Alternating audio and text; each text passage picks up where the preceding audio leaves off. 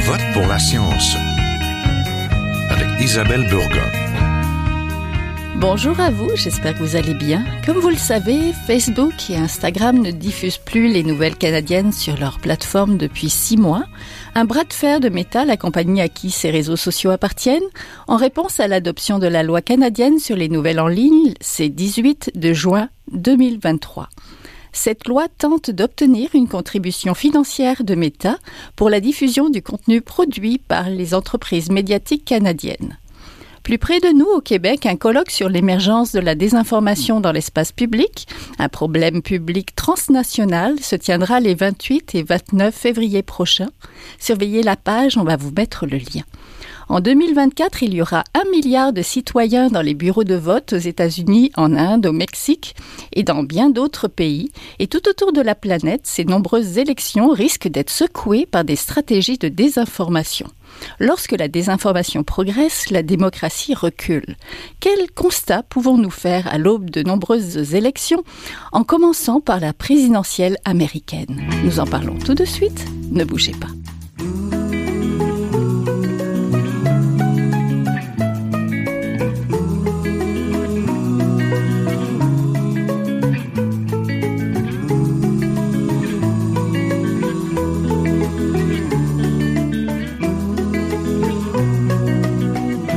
À Je vote pour la science aujourd'hui, nous voulons parler du retrait des nouvelles des plateformes de Facebook et d'Instagram par Meta, de la désinformation en ligne, du recul de la démocratie en cette année d'élections internationales importantes à venir, à commencer par celle de nos voisins américains.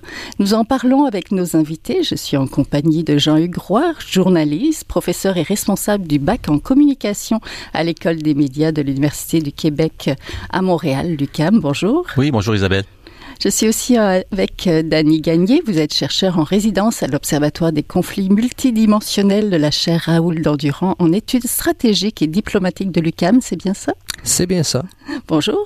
Bonjour, merci de, de, me, de me recevoir. La désinformation prend une place croissante sur Internet, ce qui nous questionne sur notre capacité à bien s'y informer. Les réseaux sociaux, Facebook en tête, les avancées de l'intelligence artificielle présentent un fort potentiel déstabilisateur, particulièrement en temps d'élection. Rappelons qu'en 2024, plus d'un milliard de personnes iront voter dans une soixantaine de pays, au Mexique, en Inde et même aux États-Unis. Peut-être je vais commencer avec vous, Monsieur Gagné. Vos travaux portent sur les campagnes d'influence et de désinformation à des fins géopolitiques. Le 5 novembre prochain, les citoyens américains éliront leur prochain président. Comment voyez-vous se dessiner cette élection du côté peut-être de la désinformation? Euh, écoutez, c'est certain que la question ne, ne, se pose plus à savoir est-ce qu'il va y avoir des informations. Il, oui. Ce n'est plus, c'est plutôt de savoir quelle forme elle va prendre. Donc, ce n'est plus une surprise euh, pour personne. Euh, maintenant, euh, à quoi s'attendre, ce n'est pas évident parce qu'encore une fois, on a une élection qui est polarisée sur un enjeu qui est très précis et qui est en ce moment, dans le fond, qui est débattu au Congrès, c'est à savoir le, le soutien à l'Ukraine. Donc, à savoir, est-ce qu'on continue de, bon, de, de, de financer, est-ce qu'on continue d'armer l'Ukraine? Et puis, c'est un sujet qui polarise énormément démocrates et républicains. Et euh, bien, c'est certain que dans cette situation-là, on le sait que les Russes ont un intérêt à voir le Parti républicain prendre le pouvoir. C'est indéniable. Euh, donc, c'est certain que qu'est-ce qu'on va essayer de faire, c'est de, de polariser davantage ce débat-là euh, pour justement en arriver euh, à, leur fin. Euh, donc, c'est sûr que c'est l'enjeu sur lequel on, s'attend le plus. Bien sûr, qu'est-ce qui arrive avec ce genre de campagne-là? c'est que c'est très difficile de voir qu'est-ce qui se passe en temps réel. Ça prend, de l'analyse, ça prend, il faut récolter des données sur les médias sociaux pour essayer de, comprendre un peu qu'est-ce qui se passe, mais c'est souvent des choses qu'on qu peut voir un peu à reculons.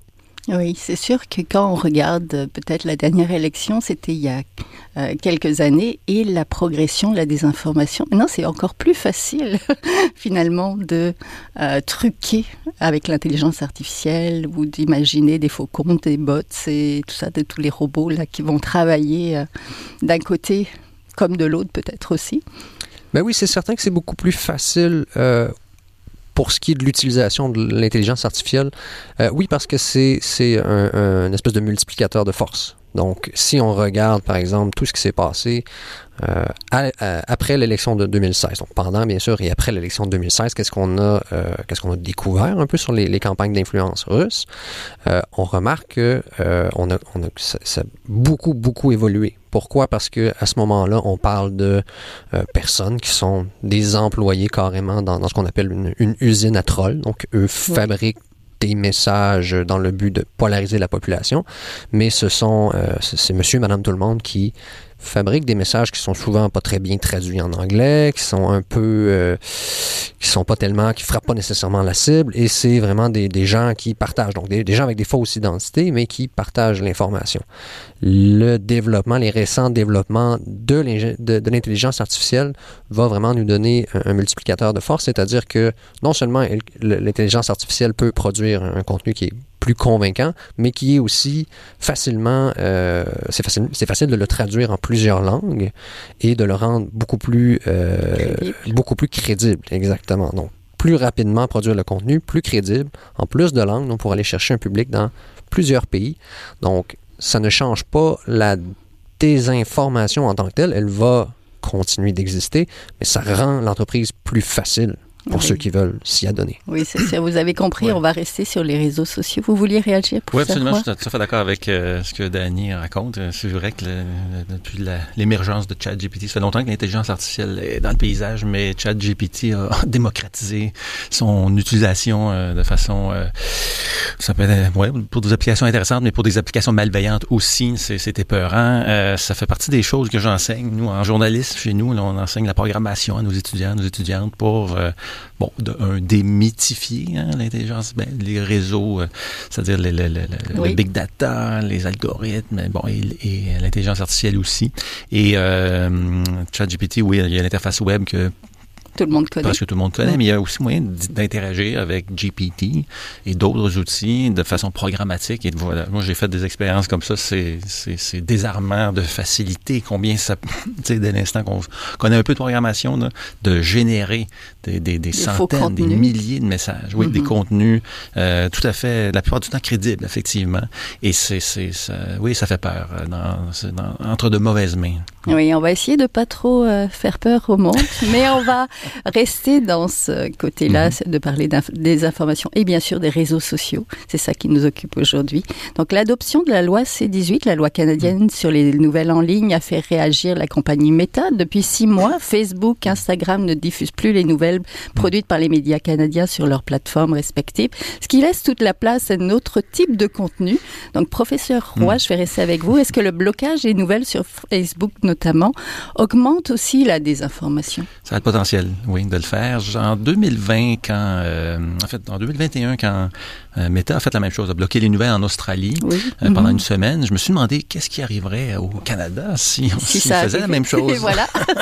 on y est maintenant, mm. mais à l'époque, donc en 2021, je, je me suis dit, ah, j'ai donc fait un projet de recherche où j'ai, je suis allé chercher des contenus de l'année 2020 en français au Canada, mais aussi en à Suisse, des fins de comparaison dans oui, trois autres pays, en Suisse, Belgique et en France. Donc des contenus francophones. J'ai essayé de, de, de recueillir l'ensemble des contenus publiés, en tout cas la plus grande euh, proportion de contenus publiés dans ces, en français dans ces quatre pays. Et là, j'ai séparé ça en deux groupes l'information d'une part et tout le reste d'autre part. Mm -hmm. Quand je parle d'information, c'est des, des, pages Facebook. C'est essentiellement sur Facebook. Ouais. Donc, ce sont des pages Facebook de médias d'information régionaux, de, de, toute nature. Je pense même Radio Ville-Marie en faisait partie, voyez-vous. Donc, euh, et là, j'ai retranché l'information. J'ai regardé donc dans les contenus qui ne sont pas de l'information, qu'est-ce qui circule oui, en français qui reste, sur Facebook? Qu'est-ce qui reste?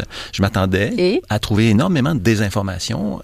Finalement, ben, il n'y en avait pas tant que ça. Il n'y en avait pas autant que ce à quoi je m'attendais en 2020.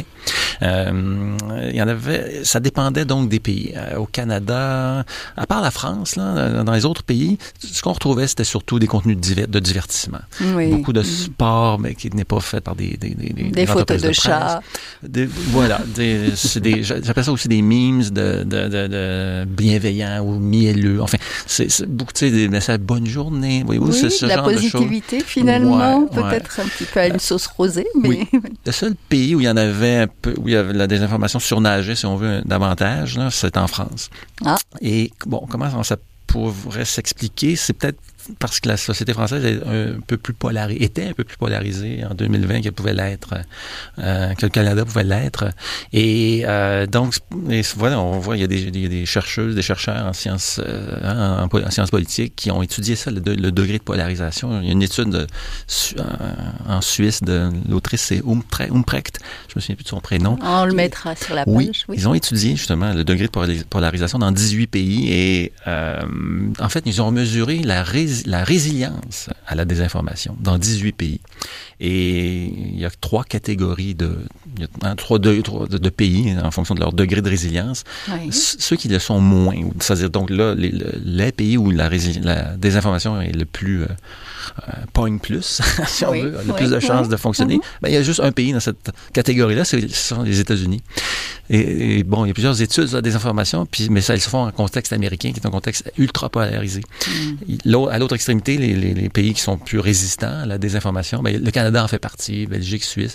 Dans les pays mitoyens, la France s'y trouvait. Et voilà, voyez-vous, donc il, y a, il, y a, il, y a, il, semble y avoir une corrélation entre le degré euh, de polarisation d'une société sur le plan politique et la désinformation, le succès de la désinformation, si on veut. Alors c'est un peu pour ça. Mais maintenant qu'on y est, Maintenant mm -hmm. Meta a bloqué les nouvelles sur ses oui, réseaux, depuis six mois, depuis six mois je, me, je me rends compte que j'étais peut-être un peu naïf.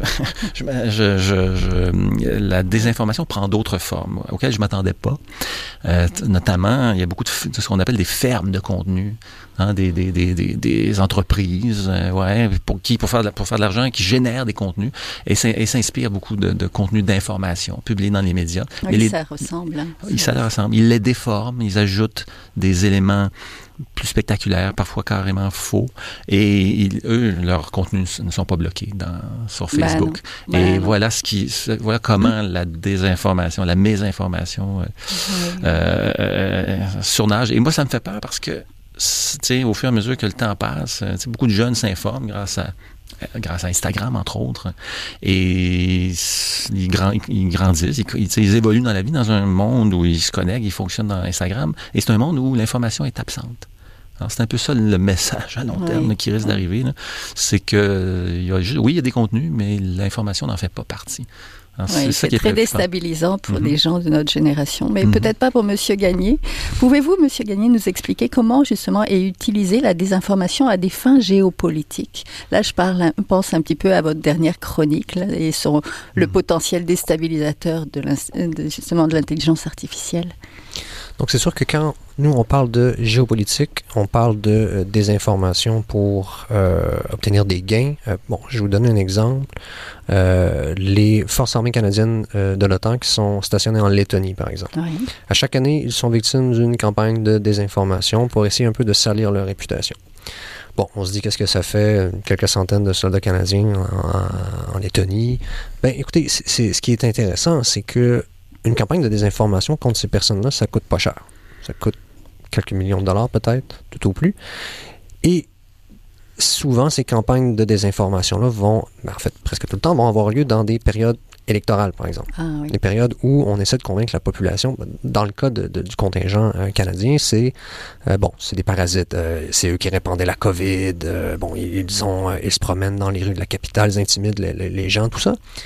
Et si on réussit dans un contexte politique à ce qu'un un parti politique, par exemple, se, se, se saisisse de cet enjeu-là, mm -hmm. en fasse un peu le, le, le, en partie la question des urnes, et on réussit à se débarrasser du contingent canadien parce que la population décide que, bon, ben, on n'en veut plus de, de ces parasites-là.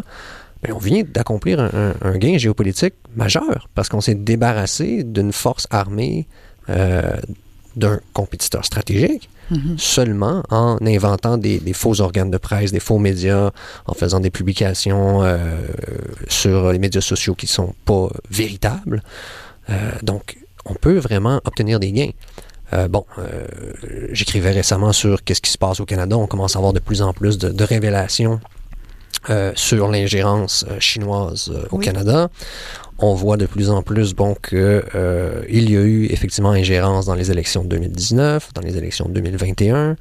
Euh, et puis, euh, plus récemment, dernièrement, on voit qu'il y a de plus en plus de politiciens qui sont attaqués, mais aussi des activistes qui sont en territoire chinois, qui sont aussi, qui sont aussi attaqués. Et ces attaques-là viennent toujours euh, très, très, très souvent, rapidement, après que des politiciens ou des activistes aient pris euh, position, par exemple, bon, le, traitement des Ouïghours. Euh, on va voir que ces personnes-là, ces politiciens-là, ces activistes-là vont souvent être attaqués c'est presque, c'est presque instantané. Euh, qu'est-ce qui se passe à Hong Kong? Bon, on a eu des, grandes, des, manifestations importantes à Hong Kong. La, Chine a été vertement critiquée. Les politiciens qui euh, s'ingèrent là-dedans, qui, pas que s'ingèrent, mais je veux dire, qui, qui vont prendre parole contre la Chine, euh, vont souvent être victimes. On a vu des politiciens qui ont présenté des projets de loi, qui ont présenté des, des, pétitions au Parlement justement pour dénoncer certaines actions de la Chine. Il y a vraiment comme une espèce de, de, surveillance qui se fait et on, attend un peu euh, tout le temps un peu dans l'ombre à savoir, bon, mais c'est qui on doit cibler et souvent ce sont mhm. des, pour des raisons politiques. Oui, la manipulation finalement, mais avec des outils technologiques maintenant et une facilité de rejoindre les gens très loin. Oui, des outils technologiques qui sont euh, de plus en plus euh, pratique aussi dans le sens mhm. où bon, on, va, on va remarquer de plus en plus l'utilisation de, robots conversationnels. Donc des automates qui sont capables d'avoir une conversation avec des gens sur les réseaux sociaux. Et on se rend compte que aussi c'est euh, l'intelligence artificielle permet à ces outils-là d'en apprendre sur leur auditoire. C'est-à-dire que ils vont observer c'est quoi les habitudes de consommation de, ces personnes-là sur les médias sociaux, quelle sorte de contenu elles regardent, quelle sorte de contenu elles partagent, et faire vraiment des publications sur mesure pour ces personnes-là et avoir des conversations pour installer vraiment une interaction avec ces personnes-là et mieux répandre le contenu et aussi de créer beaucoup plus de faux profils, qui créent beaucoup plus de désinformation, qui, ben, de, de, de, de, faux récits. Donc, on va essayer de, mousser. Donc, le, le, volume, c'est un multiplicateur de force, dans le fond. C'est la même désinformation, mais puissance 10, si on veut. Oui, c'est intéressant. dans ces réseaux sociaux-là, leur force euh, publicitaire, c'est justement de faire de la publicité ciblée. Mais là, maintenant, on est rendu à l'étape de la désinformation ciblée, par individu. C'est euh, c'est vraiment... Oui, c'est épeurant. Puis, euh, ça me rappelait ce que ce que Danny raconte. Moi, je continue de surveiller hein, ce, qui se, ce qui se publie sur Facebook, mm-hmm. euh, en français, au Québec, au Canada, mais aussi, euh, je, je, voilà, je regarde toutes les pages qui sont administrées hein, au Canada. Qu'est-ce qu'elles publient Quels sont les contenus qui sont euh, qui obtiennent du succès, là, qui obtiennent de, de, de, qui sont beaucoup d'engagement. Mm-hmm. Puis une de celles qui ressort régulièrement, c'est une page Facebook qui s'appelle Poutine TV. Poutine, comme Vladimir. TV. bon, c'est c'est hébergé, c'est une page qui est administrée à partir du Canada, mais son auditoire est, est, surtout en Afrique. Euh, on le voit dans les. Donc, voyez-vous, il y a ça. Là, euh, oui, ça passe les frontières. Ça, passe assez, du Canada, on, cherche à faire des, informations en Afrique. Oui, Mark Zuckerberg a affirmé que euh, ce sont les médias qui bénéficient justement de la reprise du contenu par ces hmm. plateformes, alors que c'est tout de même 12% du contenu et 10% des interactions, comme l'a hmm. montré votre votre, mhm. étude. Est-ce que justement on peut regarder du côté de la, des informations, mais aussi de la crise financière des médias? Parce que là, on est, euh, j'ai parlé de la loi mhm. C18 qui veut forcer Meta justement mhm. à redonner des redevances euh, aux médias, mais aussi peut-être à leur permettre à nouveau de publier sur ces plateformes. Donc, euh, qu'est-ce qu'on veut avec cette politique-là? Est-ce qu'on veut rééquilibrer le rapport de force des médias avec les GAFAM? Est-ce qu'on veut récupérer de l'argent des publicités, justement? Bon, juste contribuer à financer euh, du journalisme. C'est tout simplement mm-hmm. ça. Le, le, faut leur donner ça aux, réseaux sociaux. Ils ont, ils ont adapté le modèle d'affaires, le bon vieux modèle d'affaires du 20e siècle des entreprises de presse qui n'était pas mm-hmm. infaillible, il faut, faut, bien le dire, qui consistait à attirer notre attention avec l'information et on vendait de la publicité avec ça. Bon, mm. euh, maintenant ce sont Google, c'est Google, Facebook, Amazon qui euh, réussissent, qui ont réussi ça. Alors je pense qu'il faut il faut, faut, que les médias cessent de, de, de, courir après l'argent de la publicité. C'est perdu. Il faut ah, considérer l'information comme un bien public désormais. Et pour le financer, ouais, c'est à travers nos impôts, c'est à travers, donc collectivement, comme public, on peut, on peut financer l'information, individuellement aussi en s'abonnant. Mais je pense qu'il faut aller aussi puiser auprès de ces entreprises qui font... Les géants. ces géants qui font, dont une partie des revenus proviennent, proviennent mm. de l'information, euh, mais aussi de la publicité. Sais, si elles vendre la publicité aussi cher. Euh, tu sais, la valeur de la publicité pour Meta, elle est euh, à peu près six fois plus grande en Amérique du Nord qu'elle peut l'être dans le reste du monde. Mm-hmm. Ben, c'est parce qu'on a ici des, des citoyens euh, éduqués hein, en santé. Euh, bon, alors c'est ça il faut qu'ils participent au financement ouais, des, des- des, des services publics, à travers des impôts, mais aussi, je pense, à l'information, qui est un droit fondamental. tu sais. Oui. Si on arrêtait Euh, d'appeler l'information du contenu, peut-être qu'on céderait aussi. Oui, exactement. C'est pas un contenu comme les autres. Je, j'ose le penser, j'ose le, le dire. Mhm. Euh, c'est, c'est un contenu essentiel. C'est l'information, ça fait partie des. Moi, j'ai toujours appelé ça les- l'huile à moteur des rouages de la, dé- de la démocratie. Alors, si on en a plus, ça s'enraye. Oui, Monsieur Gagné, les États rivaux truquent les communications avec différentes technologies, dont l'intelligence artificielle, on en a parlé. Il y a une avalanche de fausses vidéos, de fausses photos aussi, par exemple, du conflit israélo-palestinien. Comment s'y retrouver dans ces créations de, de faux profils, d'automates et tout ça Comment on, on arrive justement à démarquer ce contenu-là qui est en fait de la désinformation et de la fausse information?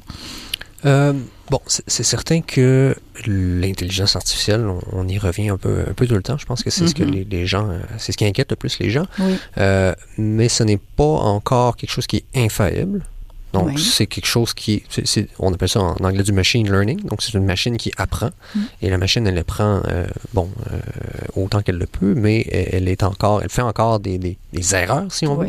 Mhm. Donc, si on regarde, par exemple, au niveau de, bon, les, les images qui sont truquées, on remarque encore qu'il y a des choses qu'elle n'est pas capable de faire. Par exemple, des signes, euh, les mains.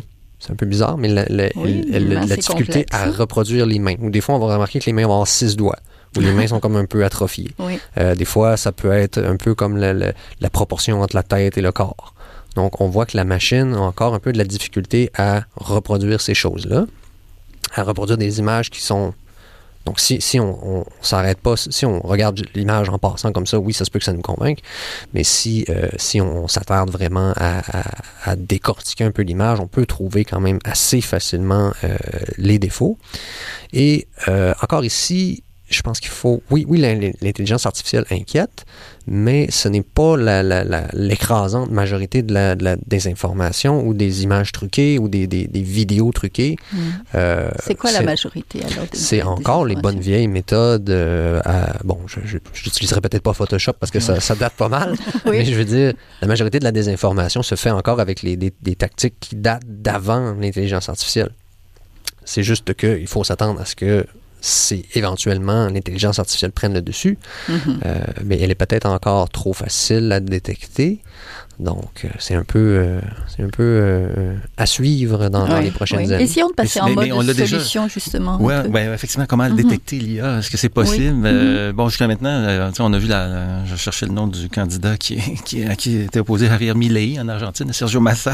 Donc, les deux camps, on a assisté à une Mhm. campagne électorale euh, construite en partie là, sur l'utilisation de l'intelligence artificielle pour soit se, se, se promouvoir Oui, ou dé- discréditer l'adversaire. l'adversaire, tout à Mhm. fait. Mais c'était faci- c'était facile à reconnaître. C'était- c'était les, les- les- photos, les images utilisées, étaient c'était évident que c'était produit par, on reconnaissait Mhm. Midjourney ou d'autres Oui, outils. Mais il faut peut-être prendre Mais- 30 secondes avant d'y croire, comme la Oui, formation de la FPJ qui oui. le dit. Là, se va tourner- prendre un peu du temps. se tourner les pouces euh, sept fois avant d'appuyer sur send. Par si exemple. on repartage. Mais est-ce que, c'est ça, je- ça fait longtemps que, je, je- que les, les, gens qui travaillent en intelligence artificielle se demandent est-ce- comment la détecter? Est-ce qu'on ça prend d'autres outils d'intelligence Mhm. artificielle? Mais à chaque fois, je veux dire, c'est comme une course aux armements. On va, oui, il y a de l'escalade toujours- et on est toujours un temps de retard, c'est ça? on est toujours en retard pour, dans la détection. Euh, alors, je, je, je- il y a certaines personnes qui commencent à dire, fait, c'est ça, l'IA contre l'IA, ça marchera pas. Faut peut-être, faut peut-être insé- insérer des, des, des espèces de traceurs ou des, avoir une espèce de registre euh, distribué. C'est quelque chose qui existe déjà. c'est la blockchain en est un. La blockchain, Mhm. c'est peut-être un peu ah non, je vais utiliser un mot anglais, le overkill. C'est peut-être un peu euh, exagéré d'utiliser la blockchain Mhm. pour à des fins de détection, mais il y a d'autres systèmes de registres distribués comme ceux-là qui existent en informatique. Il y, en a, un système qui s'appelle Git, qui est tous les gens qui travaillent en informatique le connaissent. Là, c'est quand on travaille sur des projets communs en informatique, on va on va faire effectuer des changements sur un même document en les en les signant ces changements. Oui. D'accord? Euh, et on peut on peut euh, apposer à notre signature euh, une, Une clé, authenticité. une authenticité, une clé de Mhm. cryptographie cryptographie. Hein, D'accord? Alors, et c'est inviolable, enfin, pour l'instant, tant qu'on n'est pas dans l'informatique quantique. Bon. OK, OK. Euh, Donc, la- ça, ça, ça serait une solution Ça technologique. pourrait être une solution à- encore qui resterait à inventer, mais euh, à travers laquelle on pourrait signer donc des textes, des images, de la vidéo, du son, euh, les, des- des- tous ces fichiers numériques pourraient être en filigrane signés par leur autrice, leur auteur, Mhm. et on ne pourrait pas enlever cette signature. Et donc, dès l'instant qu'elle se retrouve, qu'elle est remixée ailleurs, dans des euh, dans d'autres documents, dans des posts de réseaux sociaux et tout, mais la signature resterait là. On pourrait voir donc d'où ça vient, qui l'a fait. Et si c'est Isabelle. Bourguin, si c'est Danny Gagné, ah, j'ai confiance en ces personnes. intéressant. Donc, je peux, je peux, euh, je peux avoir confiance dans le contenu qui, que j'ai sous les yeux. Qui serait authentique, finalement. Oui, si c'est, hmm, tu sais, euh, je sais pas moi, quelque chose, euh, tu sais, euh, machin chouette, 1, 2, 3, 4 à Saint-Pétersbourg. Oui, ça, là, là, là, on va se méfier peut-être. Monsieur Gagné, je vais terminer avec vous. En mode solution toujours, que pouvons-nous faire pour que les élections à venir cette année ne se déroulent pas comme celle de Taïwan Hmm. récemment? C'est sûr que là, vous pouvez en choisir une parmi les nombreuses élections, si vous voulez me donner un, un exemple. mais- J'ai pas de, j'ai pas de cas chouchou, euh, si on veut. Euh, Mais- Il n'y a pas de, il y a pas vraiment de recette gagnante. Ça, ça passe beaucoup par euh, un peu l'éducation, si on veut. Le problème qu'on se rend compte, c'est que les personnes qui vont avoir été touchées par la désinformation, qui vont avoir été convaincues de cette chose-là, c'est très difficile après ça de leur convaincre du contraire. Ces gens-là sont euh, deviennent un peu euh, imperméables, si on veut, au fact-checking Mhm. ou des, des- des- pour leur prouver que non, non, ce que tu as regardé, ce ne- ce n'est pas vrai. Mm. Et puis, euh, je pense Comment on aussi, fait alors? Honnêtement, je suis pessimiste Mhm. dans, dans ce, dans ce cas-là. A me- C'est peut-être dans, la- dans la- dans le camp des politiciens. tu sais, Il y, a des- y a ça aussi, tu sais, quand, quand- Mhm. dans l'étude de Humprecht, là, tu sais, on, on se rend compte que c'est aussi les, les acteurs politiques ont un rôle à jouer. Oui. Il y en a certains qui personnifient la désinformation, je ne donnerai Puis pas elle, de nom. elle a mais- du succès, la désinformation, dans la mesure où euh, des, des gens de confiance l'accréditent. tu sais. Mhm. Donc, les, les, les- les- le Parti républicain au Canada, euh, aux États-Unis, a fait, fait ça depuis des années. Euh, on commence à le voir, malheureusement, au Canada. là. À des fins électorales, il y a des politiciens qui vont relayer de la désinformation. C'est payant. C'est payant politiquement, mais c'est euh, moralement euh, tout à fait condamnable. Je Ouais. trouve c'est c'est Mhm. c'est et, voilà c'est ça qu'il faut c'est ça qu'il faut dire je pense. C'est le message qu'il faut envoyer. Puis le- l'autre message, c'est peut-être aussi d'essayer justement de se former à la désinformation, Mhm. puis d'essayer de repérer les fausses nouvelles et de prendre le temps avant de relayer n'importe quelle nouvelle aussi, Mhm. peut-être. Donc on, on essaiera de, de vous mettre quelques pistes sur la page aussi. Donc merci beaucoup. On était en compagnie de Jean-Hugues Roy, journaliste, professeur et responsable du bac en communication à l'école des médias, et de Danny Gagné, chercheur en résidence à l'Observatoire des conflits multidimensionnels de la chaire Raoul Dandurand. Merci. Merci beaucoup. Voilà, c'est tout pour cette semaine. À la régie Daniel Fortin, à la recherche cette semaine, la réalisation et le micro Isabelle Burguin. Je vote pour la science est une production de l'agence Science Presse avec Radio VM. Réécoutez l'émission, partagez-la. Écrivez-nous aussi, nous aimons vous lire. Visitez également la page de l'émission sur le site de l'agence Science Presse. Je vous souhaite de passer tous et toutes une très belle semaine à notre antenne. Jin Jiahua est un chercheur typique de ceux pour qui les progrès de la bioinformatique ont